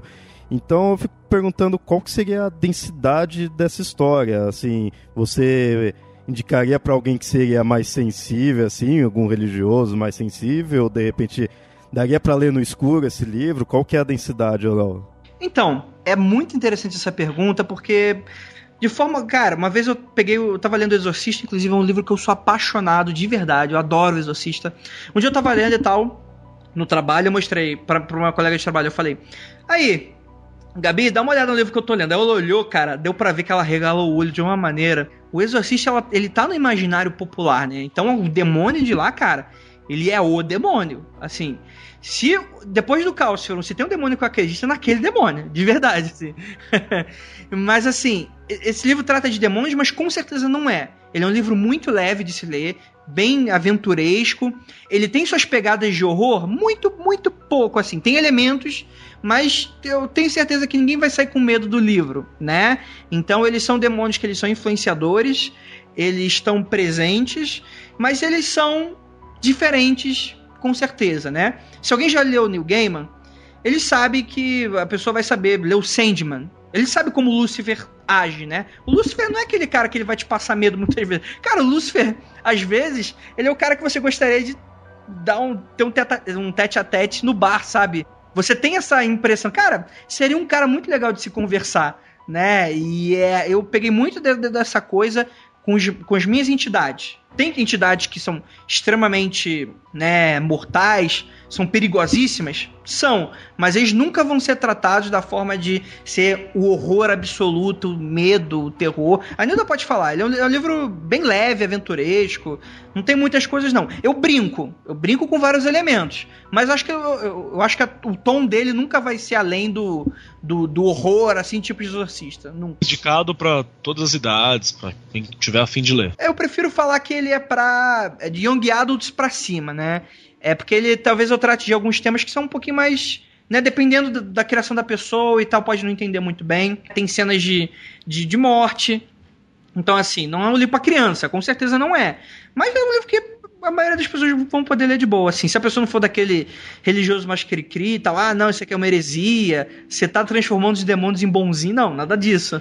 Mas as pessoas podem ter essa leitura e achar que eu tô tentando converter a pessoa pro satanismo, sei lá. É isso que eu, eu, eu achei, pelo menos o, o demônio principal, ele não provoca medo você fica com raiva, com medo não. Acho que uma ou duas cenas que tem medo, mas ele provoca medo em vários personagens às vezes. E isso foi de propósito, quer dizer, por que você escolheu assim meio que dessa característica para ele, não do demônio malvadão, mas sim do demônio que eu diria mais humanizado? Só para emendar na pergunta da, da Nilda também, é, vai ser explorado assim mais para frente ou é explorado na obra o porquê dos outros personagens terem medo às vezes da presença do Cal? Então, o Demônios, apesar de, de, ser um livro muito leve, no, na história, no plot em si, no enredo, eles são entidades que ninguém gosta muito, porque os demônios são o pior que a humanidade pode oferecer. É, é, o que eu posso falar. Dentro dessa questão, dentro desse, desse nível, então eles são personagens realmente muito odiosos. Por que, que o personagem, quase o co-protagonista, ele é um pouco mais light? Existe ali uma construção que eu faço de que o Rafael ele vai entrar em contato com o passado de Cal por métodos em que a pessoa vai estar tá lendo ela vai entender, né? Não vai entender a complexidade do Cal, até porque vão ter outros livros que vão abordar isso. Mas com certeza eles vão ter ali pelo menos alguns aspectos que elas vão é, identificar que o Cal ele é diferente. Ele está em busca de algo diferente. Então ele é um demônio é, um pouco mais pro renegado. Ele fugiu do inferno realmente. Isso é algo que tá mesmo do plot do livro, não é um spoiler. Ele é um, ele é um demônio que fugiu do inferno, ele tem as motivações dele, por que, que ele fez isso, e ele optou por conviver junto com seres humanos. Ele é perseguido, é, e esse é uma das coisas que, que mais vai ter aí no livro, né? A questão de por que, que ele fugiu, por que, que dessa perseguição. Essa resposta ela não vai vir é, na totalidade desse livro, vai ter muita pergunta ainda, mas eu acredito que até o final do livro eu acho que as pessoas vão poder é, ver uma, uma, um pedaço ali que elas vão começar a entender o Cal de certa forma. Mas sim, ele é aquela presença, é, ele é extremamente orgulhoso. Esse é um aspecto do tipo de demônio que ele é. O final do, do, livro vai contar um pouquinho sobre isso, da, do, do, que ele veio, da origem um pouquinho dele, e é o que eu posso falar. Então, assim, demônios são diferentes entre si. Eles podem ter diversas origens. O Cal, ele é orgulhoso. É isso que eu posso falar. Então, ele não tem aspectos que às vezes outros, outros demônios possam ter. É, é, mais ou menos um pouquinho disso. Eu não sei se eu tô sendo muito evasivo, tá, gente? Mas é para não estragar a surpresa e o, o, livro de vocês. Mas você chegou a utilizar outros demônios aí sim que existe? Um Pazuzu, um Baal da vida, assim? Cara, isso é legal, hein? Eu sinto no meu livro que o, o, Enfim, as pessoas vão acabar é, sabendo de qualquer forma, mas o inferno, eu me pergunto. Cara, do 2 mil anos que certos demônios são influenciados, são, são citados, né? Cara, se o inferno ele tá toda hora se atualizando, assim como a humanidade está se atualizando, por que, que o inferno também não se atualiza? Né?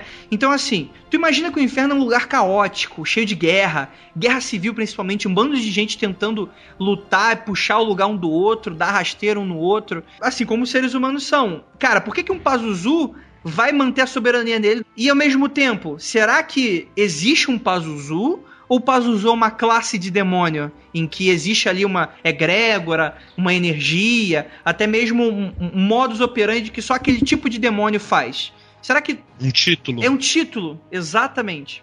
Né? E é, é, a brincadeira também vai ser muito sobre isso. Sobre como é, eu vou trabalhar essa, esses demônios clássicos. Eles vão existir, eu já posso falar isso. Mas acredito que muitas dessas questões do inferno não vai vir muito desse primeiro, vai vir dos próximos. Bom, você falou desses do, de outros demônios, então que meio que existe, assim, que pode ter alguma relação.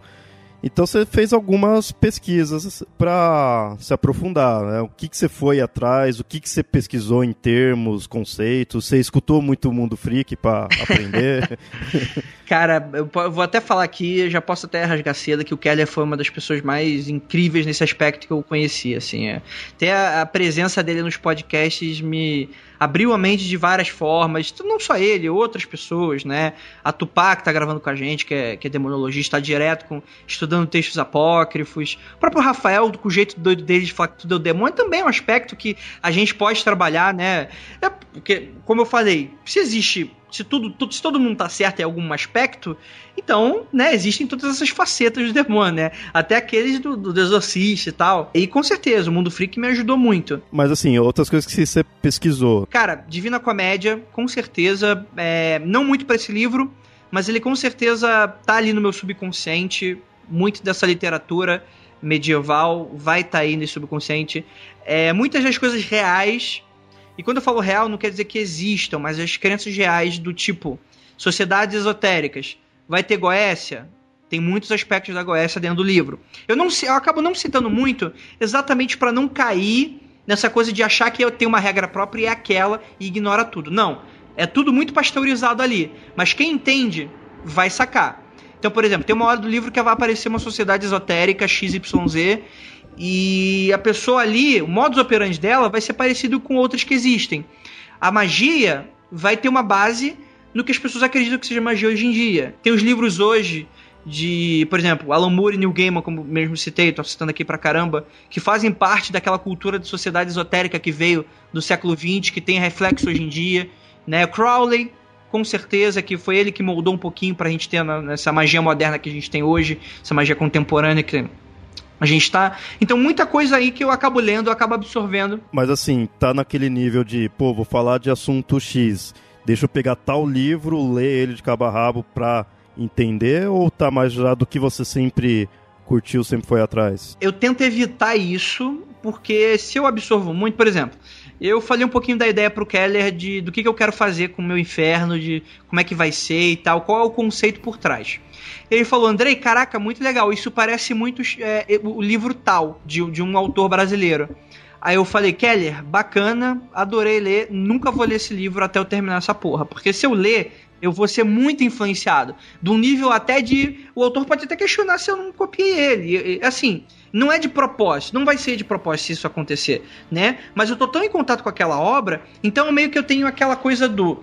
Eu já li muita coisa, eu tô aprendendo muitas outras, e eu quero que isso aconteça de maneira natural. Então, assim, eu não vou. Tem que haver um distanciamento, né? Exato. De certa forma. Se eu for ler sobre a Goécia para tentar puxar alguma coisa para algum ritual do meu livro, eu vou ler alguma coisa, mas, tipo, Goécia ninguém inventou essa porra, né? Tá aí. Né, você pode ver um pouquinho. Eu nunca. Isso é muito pesado, né? É um tipo de magia muito pesado, então não vou colocar nada muito literal ali, mas eu vou pegar alguns elementos daqui, outra colar. Mas assim, um mundo que já exista, não, muito difícil. Assim como também eu considero Divina Comédia muito datado, né? É como os, os, os caras na Idade Média viam o inferno.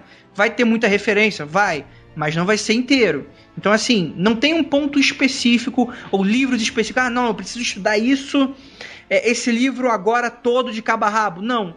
Eu pego uma referência aqui, pego uma referência colar. Nem livros mais didáticos, assim, um que seja sobre demônios, assim, não uma literatura em si. Não, cara, não. Até pra não ter isso. A Bíblia, por exemplo, posso falar, né? Vai ter coisa em que é citado na Bíblia, claro, bem por cima, vai ser algo bem adaptado. A, a minha leitura do que, do que eu acho que aquilo quer dizer, e se aquilo fizer sentido para a história, eu vou colocar. Mas assim, nada desse material eu vou ser fanático de colocar tudo aquilo ou estudar muito a fundo. Principalmente para ter esse, pra, por esse medo de eu não quero que seja obra de outros autores, vai ser a minha obra.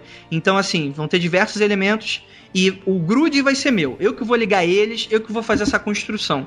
E isso eu acho que vai ser o mais interessante para os leitores novos que estão aí escutando, que vai ser, eu já garanto que vai ter muito elemento que você pode encontrar no seu dia a dia, nos seus estudos, mas vai ser diferente de tudo que vocês já viram, pelo menos acredito que seja. Bom, tá dando a entender que você tá meio que criando já um mundo próprio ali, com sua história própria, fazer um Andrei verso. Sim. Uma mitologia própria, né? Já fechadinho. Mas ainda está em construção? Os pilares já estão ali? Como que tá o andamento? Assim, porque você falou que vai ter outras obras. Então, existem pequenos momentos da história que eu já tenho até o final do livro. Eu tenho, eu tenho praticamente quase todo o final do livro na cabeça. Eu tenho todos os livros, o mote principal, como eu tinha falado anteriormente. Então, assim, existem elementos centrais e pilares centrais que eu vou trabalhar em volta deles. Mas como eu falei, primeiro livro agora, eu, por respeito às pessoas que, que financiaram esse livro, me ajudaram no financiamento coletivo, eu ainda não comecei os próprios, próximos. Por quê? Porque eu preciso primeiro encerrar esse. Quando todo mundo tiver com o livro na mão, eu falar, pronto, agora posso trabalhar nos outros com mais calma, posso ver isso com, com, com mais tranquilidade. Até mesmo por respeito a eles. É, então, respondendo aí a sua pergunta dessa forma. Assim, é, eu sei que eu não estou sendo muito claro mais uma vez, mas assim, eu tenho pilares centrais, mas eu não tenho tudo. Né? Ainda não está muito formado no aspecto total. E meu mundo, assim, já pegando até o que você brincou aí do Andrei Verso, cara, meu mundo vai ter regras próprias. Esse primeiro livro mesmo, é, é, demônios são burocráticos. Existem um motivo por que, que eles são burocráticos. É, por que, que eles funcionam com contrato? Né? É algo que começa nesse livro eu vou começar a explorar também nos próximos, né? Então vai ter uma regra muito específica que vai ser totalmente diferente aí do que a gente tem aí na cultura pop. Quer dizer, no máximo da minha. Eu não tô querendo aqui ser arrogante e falar que eu, não, eu sou diferentão aqui, senhor do, do inferno, né? O pazuzudo do escambau. Não, mas é, eu não quero é, me limitar à obra dos outros.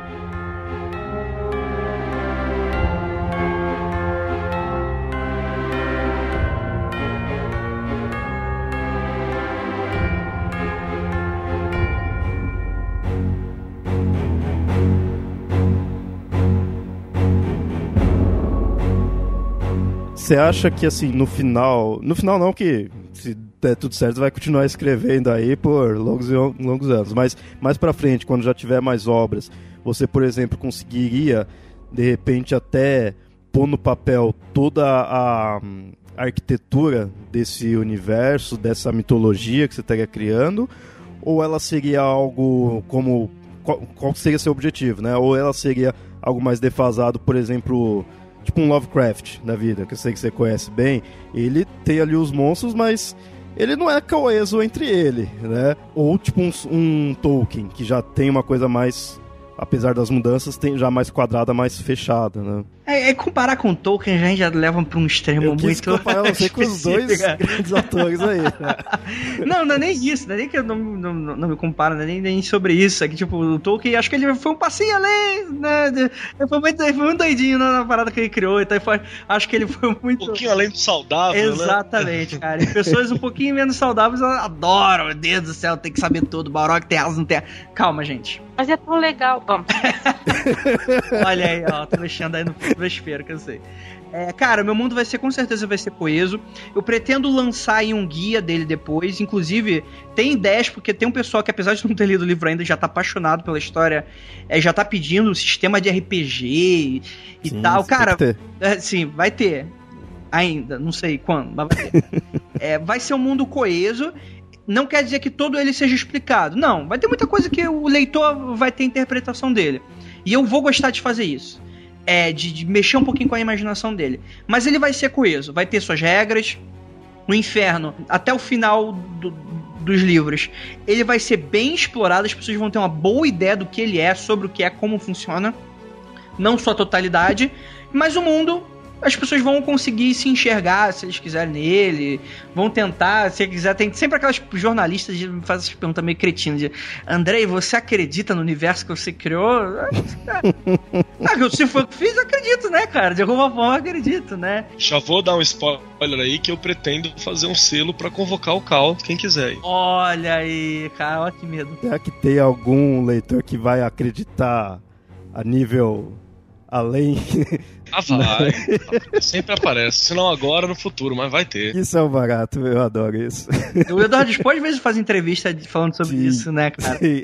Mas isso é uma minoria, né, cara? Comercialmente falando, isso é muito legal. Eu acho isso muito saudável pra obra. E se ela tá assim, é porque ela é boa em um nível de. Ela cresce acima do autor, né? Então ela vira algo próprio. Meu objetivo Vida é própria, né? E, cara, em nenhuma maneira eu quero que essa história eu seja o fodão dela e só eu escrevo. Não. Cara, quer escrever um spin-off aí loucão usando o mesmo nível? Escreve, cara. Se vira. Faz aí, utiliza. Cara, eu vou achar do caralho, de verdade. Talvez daqui a 10 anos eu vá, se, vá me tornar um capitalista filha da puta e vou processar todo mundo. Pode ocorrer isso. Já mas... tá fazendo isso já pra, pra isso, né? Já pra rolar processinho. Uhum. Não, mas a ideia minha é que, cara, qualquer pessoa pega esse nível, cria, cara. Cria, faz, interpreta. Inclusive, tem uma galerinha do mundo freak que curte RPG, né? Que tá com planos de assim que o livro for lançado, fazer uma aventura, um pano de fundo, ou pro sistema do Trevas, né, que é o Daimon, ou pro Storyteller, né? É, cara, vai ser um prestígio para mim. Eu não entendo esses autores que ficam muito ensegueirados nessa coisa. Não, é meu, tem que ser meu. Cara, no momento em que eu escrevi a obra, lancei, o, o leitor recebeu na mão, cara, o livro é dele, o, a história é dele. Não tem, eu, eu já escrevi, não tem mais nada a ver com aquela história.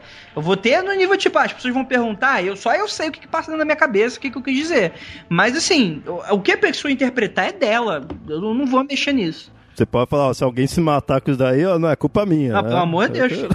e falando nisso, uma coisa legal, vou até complementar. Eu preciso até que você fosse perguntar isso. Andrei, você vai escrever a sua vida inteira sobre demônios? Vou responder: não. Por favor, pelo amor de Deus, senhor Cthulhu, não me permita ficar preso para sempre nesse universo. Eu tenho pelo menos na gaveta diversos outros que eu queria muito trabalhar, mas eu queria pelo menos finalizar o Cal, ou pelo menos encaminhar para trabalhar nesses outros projetos. Que, cara, eles são interessantes. Eu, sinceramente, eu sou apaixonado por esse universo que eu tenho na cabeça, cara. Eu quero muito um dia explorar eles tanto quanto eu tô começando agora com o Calcer. Mas tem que começar alguma hora. Mas essas coisas que seria além de demônios, ainda seria desse universo? Então, cara, se a gente vai entrar aí numa questão meio Tarantino's Mind, eu, eu não sei se. cara, de verdade, de verdade. Eu penso em fazer umas sacanagens dessa. A história X se passa no mesmo universo de Y, eu vou dar aquele sorrisinho meio sacana. Não sei, pode ser. Será que se passa? Será que é um futuro distópico que passa 2 milhões de anos depois da história? E você pretende trabalhar com outras mídias ou exclusivamente com essa? Porque a gente sabe que tem o projeto do quadrinhos do Mundo Freak, né? Que tá em andamento. A ideia é essa. Eu já tô conversando é, diversas coisas. Pode rolar de tudo, cara. Sistema de RPG é praticamente certo. Se eu não vou fazer, os ouvintes vão fazer sozinho. Não tem nem mais como eu segurar essa porra. Mas com certeza. Vai ter quadrinho. Eu, por exemplo, posso já escrever um roteiro sobre um spin-off ou alguma história não contada. Isso pode rolar de boa, assim. A animação pode existir. É, não é um terreno impossível de acontecer, até porque eu tô começando a ser animador e tal. E um dia isso pode ser possível, mas não gostaria de confirmar nada agora, nem de perto assim. Filme, por favor, give me money, give me money. Com certeza seria ótimo. Então, assim, eu não. Eu sou bem transmídia, assim. É, pode, pode ser. E é um livro, assim, eu considero muito. Eu trabalho para ele ser muito universal. E eu acho que ele é visual o suficiente para ele abordar também outras mídias. Sei lá, cara, pode ser o que quiser, assim. O que rolar de oportunidade, for uma boa oportunidade, é, não, se não for aqueles livros meio sacal de, de Hollywood, por exemplo, ah, seria muito bom se rolasse um filme, por exemplo, seria legal pra caramba.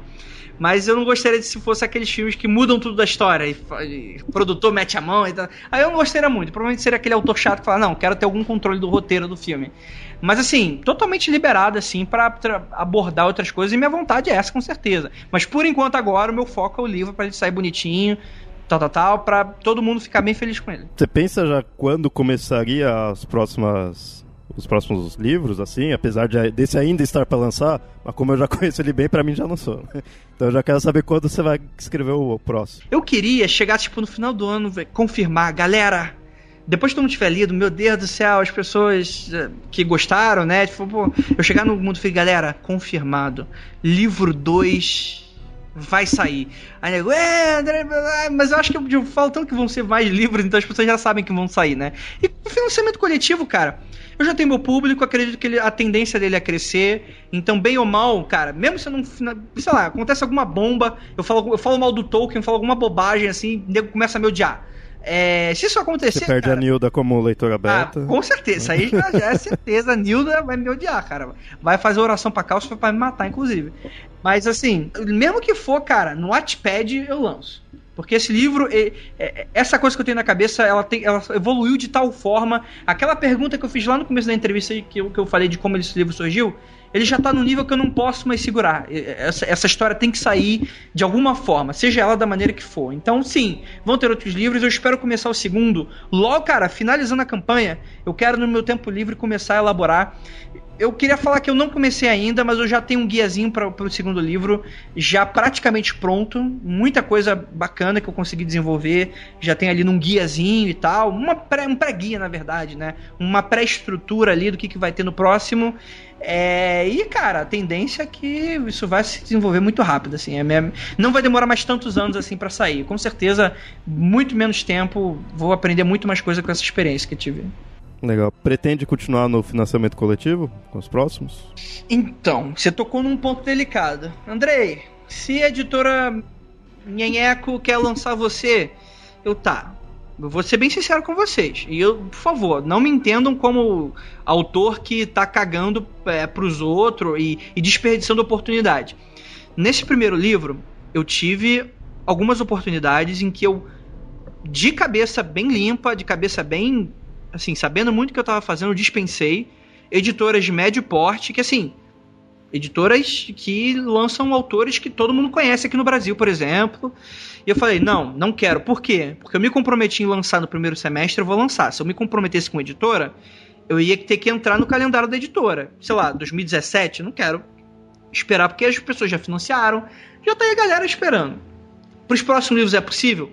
É possível, mas eu não penso nisso como uma regra ou como um objetivo especialmente que eu preciso ter uma editora para sair. Não. Cara, financiamento coletivo é a, a, meta que eu vou trabalhar. E se rolar, se rolar uma proposta bacana, que eu curta, né? Não precisa, ah, Deus do céu, o cara arrogante, o autor arrogante que quer a editora super foda. Não, não é isso. Se eu achar uma editora, pode ser até pequena, que seja bacana o modo de trabalhar, que acredite no projeto, eu não vejo nenhum problema, assim, é, conversar. Que nesse livro foi tudo tão rápido esse financiamento, que eu já estou produzindo e, e adiantado com tanta coisa, que seria um atraso eu aceitar qualquer, qualquer uma dessas propostas. Deixa eu perguntar uma coisa na história, tá? Eu, como eu fui leitura aberta, deixa eu perguntar. Você vai manter a história da confusão sobre o Cal e o Rafael serem um casal? Como eu te odeio, Nilda. Como eu te odeio, Nilda, de verdade. ah, cara, é, existe uma, uma, uma, uma, piada no livro que vocês vão, vão ler que é, vai existir essa referência. Ela é viável, ela é palpável, ela acontece, ela não. Cara, aí é com o leitor. Não é nem um pouco aberto. Assim, é totalmente aberto, não, não tem nada especificado. É, eu dou uma leitura no livro que, assim, as pessoas podem ver nisso, tá mais procurando pelo em ovo, mas eu brinco justamente pra inflar essa galera que gosta de dar um chip aí da, dos personagens. Então, assim, do que você leu, Nilda, tem algumas mudanças do livro, como ele vai sair do, daquele que você, daquela versão que você leu. Ele vai ter umas diferenças bem bruscas até. Mas o que você está falando se manteve. Então, não sei. Vamos lá, vamos ver aí como é que vai ser, né? Eu sou uma pessoa completamente. É, é, é, que eu, eu, eu, sou aberto a. a quer dizer, acho que sou, sou uma estranha. É, mas eu sou, eu sou um cara que eu gosto muito da pluralidade, né? Então não tem nenhum problema se eu trabalhasse com personagens, caso homossexuais fossem. É, eu queria dar mais pluralidade ainda, é, eu não dei, ou por motivos que eu, só eu sei, que eu vou desenvolver mais pra frente, ou porque, enfim, eu sou eu, né? Então eu posso acabar cometendo alguma coisa, sei lá, eu sou homem hétero, eu posso acabar cometendo alguma besteira, posso acabar sendo indelicado. A, a, ao invés de é, ter representatividade, você colocar estereótipo. É, por exemplo, pode acontecer. Eu não sei, porque, por exemplo, é, só uma mulher pode falar para mim se eu tô sendo se eu tô sendo estereotipado ou não. E cara, eu trabalho com muitas mulheres no meu livro. E isso eu fiz questão de fazer. Então assim, são diversas mulheres diferentes. É, algumas são interesse romântico do personagem, outras não são. Algumas elas são representantes para a história, outras não são. É, pelo menos duas são extremamente relevantes. E foi algo que eu dei. Né? Uma delas vão ter um destino bom, outros ruins. Né? E é algo que eu decidi fazer porque eu gosto muito de representatividade. E, assim, desse livro, eu fui na limitação da mesma, mesma cabeça que eu tinha em 2011. E a cabeça que eu tô hoje, ela é não completamente diferente, ela é uma evolução do que eu tava antes, mas com certeza, mais pra frente, eu vou até brincar com muita coisa que é tabu hoje na nossa sociedade. Vai ter muita coisa assim, e se reclamar, vai ter em dobro. A gente dobra essa meta aí. Boa, interessante. Ó, calma aí, eu já vou dar, vou dar, um, vou dar um spoilerzinho de nada. Vai ter um. Ele não aparece nesse livro. Provavelmente não deve aparecer no segundo, mas ele é um personagem em que ele é um demônio. Ele é um demônio voltado para a luxúria, em que a pessoa vai enxergar nele, a pessoa, a sociedade, no momento que ele estiver lá, qualquer pessoa pode enxergar lá o que ela quiser. E assim, vai ser uma brincadeira que eu vou ficar muito. Vai ser muito divertido de fazer. E, inclusive, eu vou abordar muito nessa questão de sexualidade de personagem, porque cada personagem vai ver aquele demônio de uma maneira completamente diferente. Isso vai ser muito divertido de se fazer. Então já é um spoiler que eu dou lá pra frente. Mas que vai ser legal que eu já dou aí, porque é, é, é um assunto que eu acho. É um tabu que eu acho legal de se fazer, eu acho importante e provavelmente vai ser muito divertido de escrever. Bom, Andrei, você falou aí bastante aí do livro em geral, de como você fez a, o catarse, toda a divulgação. E agora já estamos finalizando aí, tiramos muitas dúvidas, mas não pode também explicar demais para não dar spoiler, né? O livro vai estar tá lançando agora aí. Mas acho que já pode dar suas considerações finais aí. Quiser fazer jabá, apesar que acho que o programa todo aí já foi falando do mundo freak também, né? Mas fica à vontade. Cara, é... eu sou péssimo para fazer jabá, cara. Eu sou péssimo de verdade, porque eu tenho que ser aquele momento Botini. Botini, bot... compre, compre, compre. Galera, quem me conhece já do trabalho do Mundo Freak sabe da qualidade que eu dou para as coisas que eu toco. É, eu, pelo menos as pessoas dizem, então não estou sendo arrogante, eu só estou reproduzindo o que as pessoas estão falando. Mundo Freak Confidencial é um podcast muito bom. Eu posso ter a ousadia de falar que o Papo Lendário. É, o Mundo Freak ele é um irmão caçula do Papo Lendário com certeza não existiria se não existisse um papo lendário. Muita coisa, eu, eu gostei tanto e tal. Tanto, até que eu fiz um convite quando começou o Mundo Free Confidencial, eu e Léo, a gente já se conhecia. Eu perguntei se ele queria fazer parte da equipe, ele aceitou e tal. E eu, o que eu posso falar é que eu dei o mesmo carinho que eu trato o podcast, o site Mundo Freak e, e as coisas que eu toco, eu dei o livro. E tenha certeza, ouvinte, que assim, a editora pode fazer a cagada que quiser, que for, tem editora que faz bem, mas tem editora que, que caga mesmo. Mas, cara, eu tô fazendo isso com o suor, o sangue de pessoas que eu tenho muita confiança, que estão cuidando de outras coisas que eu não posso, e eu tô visualizando tudo, então vai ser um livro, versão do diretor, de verdade, assim. Vai ser um livro que todo autor, seja de filme, de livro, gostaria de ter controle. Muitos não têm, né? Se isso vai ser bom, aí você vai ler e você vai gostar. Foi divertido pra caramba gravar esse podcast, assim como fazer, é, é, escrever esse livro. Eu tô ansiosa para ler, ver o resultado final do livro. Né, eu reli ele quando a gente marcou a gravação. Eu reli a versão beta, a versão antiga. Depois que eu fiz a leitura beta inicial do livro do, do Andrei, eu li vários outros livros de brasileiros, de autores brasileiros, que também mexem com fantasia e terror urbano. E eu fiquei contente de perceber que o Andrei está indo nessa mesma linha, que é uma linha que muitos estão trabalhando e que é uma linha boa para ser trabalhada, porque é uma linha nossa, brasileira, sabe? É, é, por mais que tenha alguns elementos europeus e tudo mais, mas é uma coisa brasileira. Você está trabalhando no Brasil com elementos nossos e, e fazendo toda essa mistura que a gente tem. E eu quero que o Andrei entre nessa, nesse grupo de. Né, com esse livro ele consiga entrar nesse grupo de autores brasileiros que mexem com a fantasia, com o terror nacional, né? E eu quero que o pessoal compre esses livros e vê, né? E incentive Olha que legal. Eu pensei que ela fosse falar, pô, eu li de novo depois que eu li os outros e, pô, achei uma merda. que medo. Olha, não, gostou. E aí, Kelly, o que, que você acha? Eu acompanhei desde o desde essa dessa parte do, do mundo freak que ele tá falando, né? Para mim foi um grande prazer poder participar do mundo freak, poder participar do papo lendário, poder participar de, de tanta coisa assim que, que foi abrindo a porta. E então o Calciferum também é uma área que, que eu achei muito legal poder dar o meu palpite, poder perceber que você é ouvido. Acaba que eu me sinto quase como um tio também, sabe? Então eu sou suspeito para falar do filho do Andrei. Só que eu, eu observei que ele sempre teve muito aberto para aquilo que está sendo tratado, a, a, seriedade com que foi tratado os livros também, a, as, as, formas como foi escrita, a própria pesquisa que ele buscou, é uma coisa que eu também posso atestar. E também atesto que não é só o livro Calcifero para quem teve a chance de participar com maiores valores no Catarse, tem toda uma experiência Calciferon, né? Tem toda uma coisa, da, uma pegada de pôster, teve as estátuas, que só o Andrei sabe o trabalho que está sendo para conseguir tudo isso, né? Tem as cartas de tarô que também, que são uma outra área que, que expande um, um pouco esse universo para uma área mais material e dá uma experiência diferente, uma observação diferente sobre o livro também.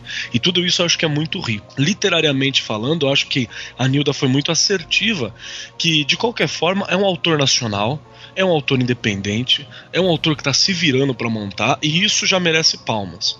Quando o produto ainda é bom, merece o dobro de palma. né? Porque, porque você vê que é, é, é, muito bem construído literariamente falando, ele é simples, é, não é uma leitura morosa, é, difícil, é uma leitura simples, mas ao mesmo tempo gostosa, é, é uma aventura. E se você tem algum contexto, se você ouve aí um, um papo lendário, um mundo freak, tem algum contexto sobre essa pegada mitológica oculta, a sua experiência do livro vai ser mais expandida ainda. Então eu acho que, que vale a pena. É, não tá caro, né? Não tava caro. Aposto que o Andrei também não vai não vai lançar caro, que ele não quer ficar milionário nesse primeiro livro. Acho que ele vai esperar o terceiro ou quatro para isso. Lançar uns DLC, né? Sobre o livro. Oh, Desbloquear personagem novo. Pra... É, o final vai ser em DLC, então. aí é outros 500.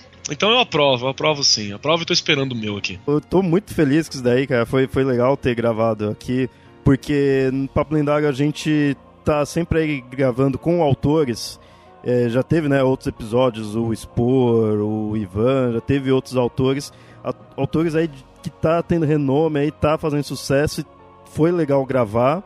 E com você foi um autor do qual tipo, eu já conhecia, sabe? Já era meu amigo aí, então é legal ver isso. Você vê, tipo, o surgimento de um autor. Isso foi legal. Então tá sendo um puta prazer estar tá aqui te entrevistando. Pô, que isso. Eu que agradeço por vocês acreditarem no projeto. Foi bem legal mesmo. Léo, obrigado. Obrigado a toda a equipe. Kelly, Nilda. Foi realmente bem bacana. De verdade, assim. Agradeço muito.